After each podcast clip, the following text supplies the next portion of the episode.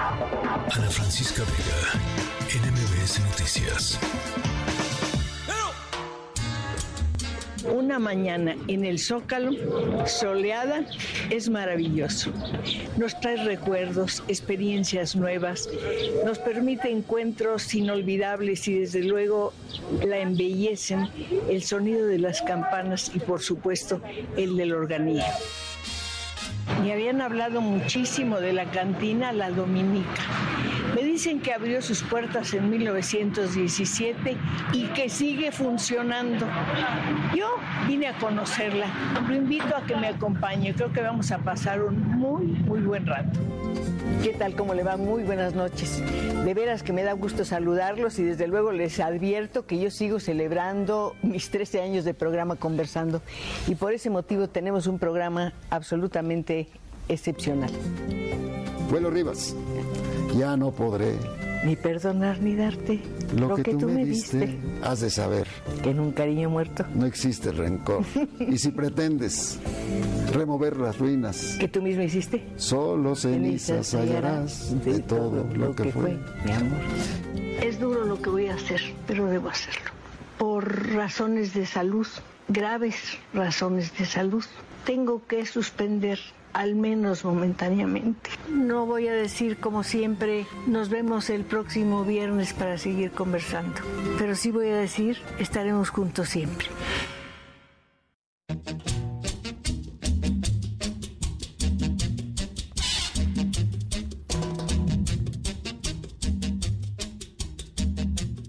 Escuchábamos a Cristina Pacheco, quien el 2 de diciembre pasado esta periodista, escritora, cronista y presentadora anunció que por motivos de salud se retiraría de la vida pública y de los emblemáticos programas que encabezó por décadas a través de la señal de Canal 11 conversando con Cristina Pacheco desde 1997 y aquí nos tocó vivir desde 1978.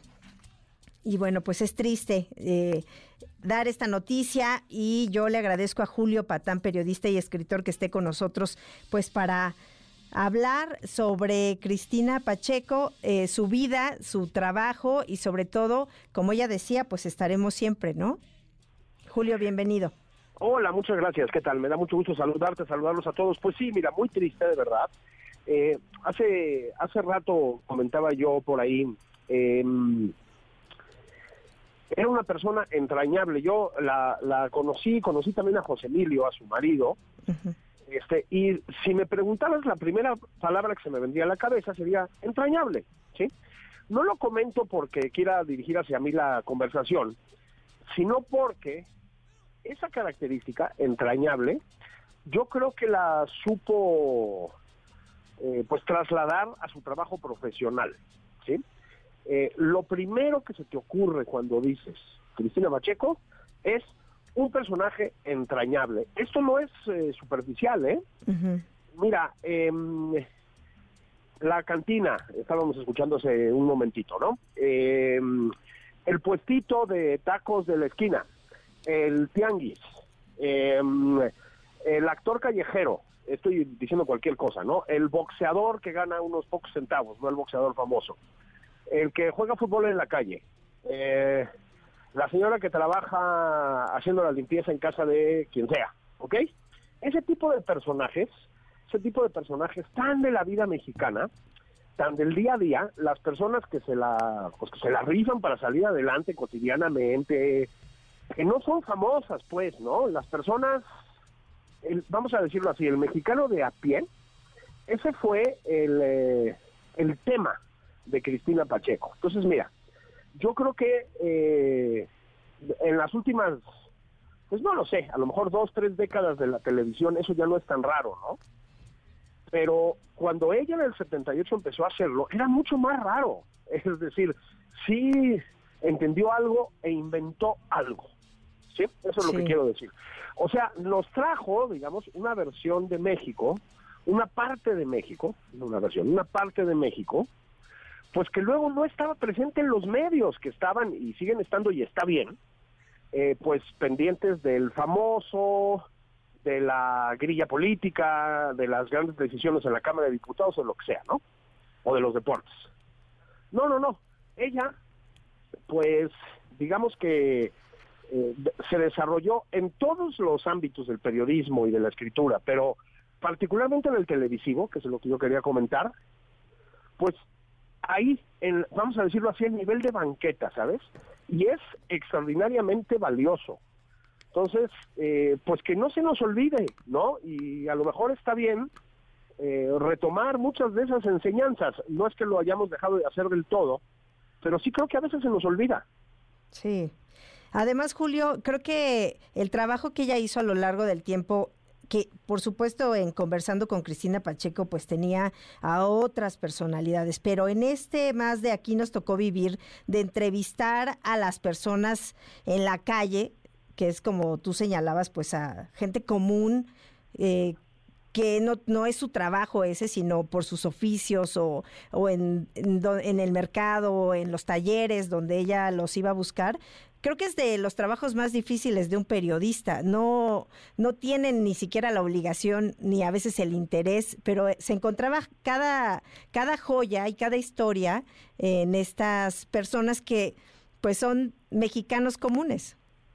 Sí, es eh, manejaba como pues como casi nadie, yo diría, el arte de entrevistar, ¿sabes? Entrevistar, como sabes tú que te dedicas a estas cosas, pues no es fácil. Este es eh, es un eh, es una técnica muy complicada la de la entrevista, ¿no? Sí, pero menos a la gente común. O sea, es tan difícil llegar a la calle y decir, por favor, me da una entrevista o me deja, platica conmigo sobre tal cosa. Es muy complicado. Absolutamente, porque el escritor o, la actriz o la científica que acaba de ganar un premio, pues llegan con una buena disposición a que los entrevistes, digamos, ¿no? Pero la persona que está chambeando en la, en la calle, en su casa, en el restaurantito, este, pues no está ahí para que la entrevisten, o sea, la tienes que convencer, tienes que saber acercarte a ella, tienes que saber dialogar, es decir, manejaba el arte de la entrevista y sobre todo el arte de la conversación, ¿sabes? sabía acercarse a las personas.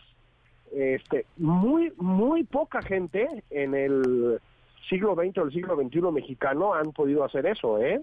¿eh? a mí se me ocurre, no en el ámbito de la televisión, sino en algunos momentos, los buenos, porque tiene unos que no son tantos, eh, tanto Elena Poniatowska, por ejemplo, ¿no? E, ella también ha sabido hacer eso. Pero Cristina, fíjate, tuvo otra virtud del eh, oficio periodístico que es la durabilidad. Este, tenemos nosotros una profesión complicada en muchos sentidos, pero en general debería ser una profesión que dura bastantes años, ¿no? No es como la de futbolista o, tal vez cirujano, ¿no? Sí, que si envejeces, este, adiós. Sí, así es. Luego tampoco gana tanto, ¿no? Pero este, pero digamos, eh, en principio es una profesión que dura, ¿no? Hay, pues, los grandes periodistas norteamericanos luego son periodistas muy veteranos, de a, Woodward en Estados Unidos, ¿no? Este, en México luego no pasa tanto, a veces sí, a veces no. En su caso sí, o sea, que son 45 años con un programa de televisión como aquí nos tocó vivir. Bueno, es muy notable y de verdad la durabilidad es un es una virtud, ¿sabes? Este, que no que no hay que desdeñar. Fue única. Claro, y además creo que el pues poner en, en primer plano la sabiduría popular, como dices, puedes entrevistar a los políticos, ellos pues hasta toman cursos para eso y con pues con la cotidianidad de su trabajo también aprenden a hablar en público, pero en, a la gente encontrarle ese pues ese esa belleza y hay también muchos muchos mexicanos que tienen ese don y que lo podíamos ver en sus programas, que ella lo, lo resaltaba.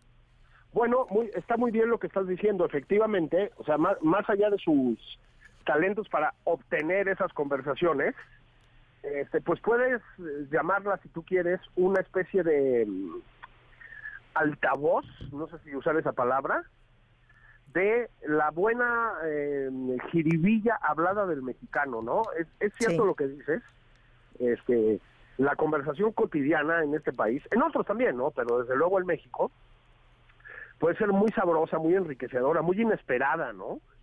la gente tiene mucha soltura, pero fíjate que tú lo habrás visto, también pasa algo, que es cuando te ponen enfrente el micrófono o la cámara, o lo que sea, eh, pues te trabas, ¿no? O sea, muchas personas se traban y es normal. Y con ella parecía que no. Es decir, la gente como que se soltaba. Sí. Ojalá nos hubiera dado el secreto, ¿verdad? Sí, la verdad es que la vamos a extrañar. Julio, de verdad muchísimas gracias por platicar con nosotros sobre ella, sobre pues eh, lo que deja al final también para retomar, ¿no? Sí, sí, sí, completamente, completamente. Un abrazo a sus a sus hijas, muy muy muy queridas también.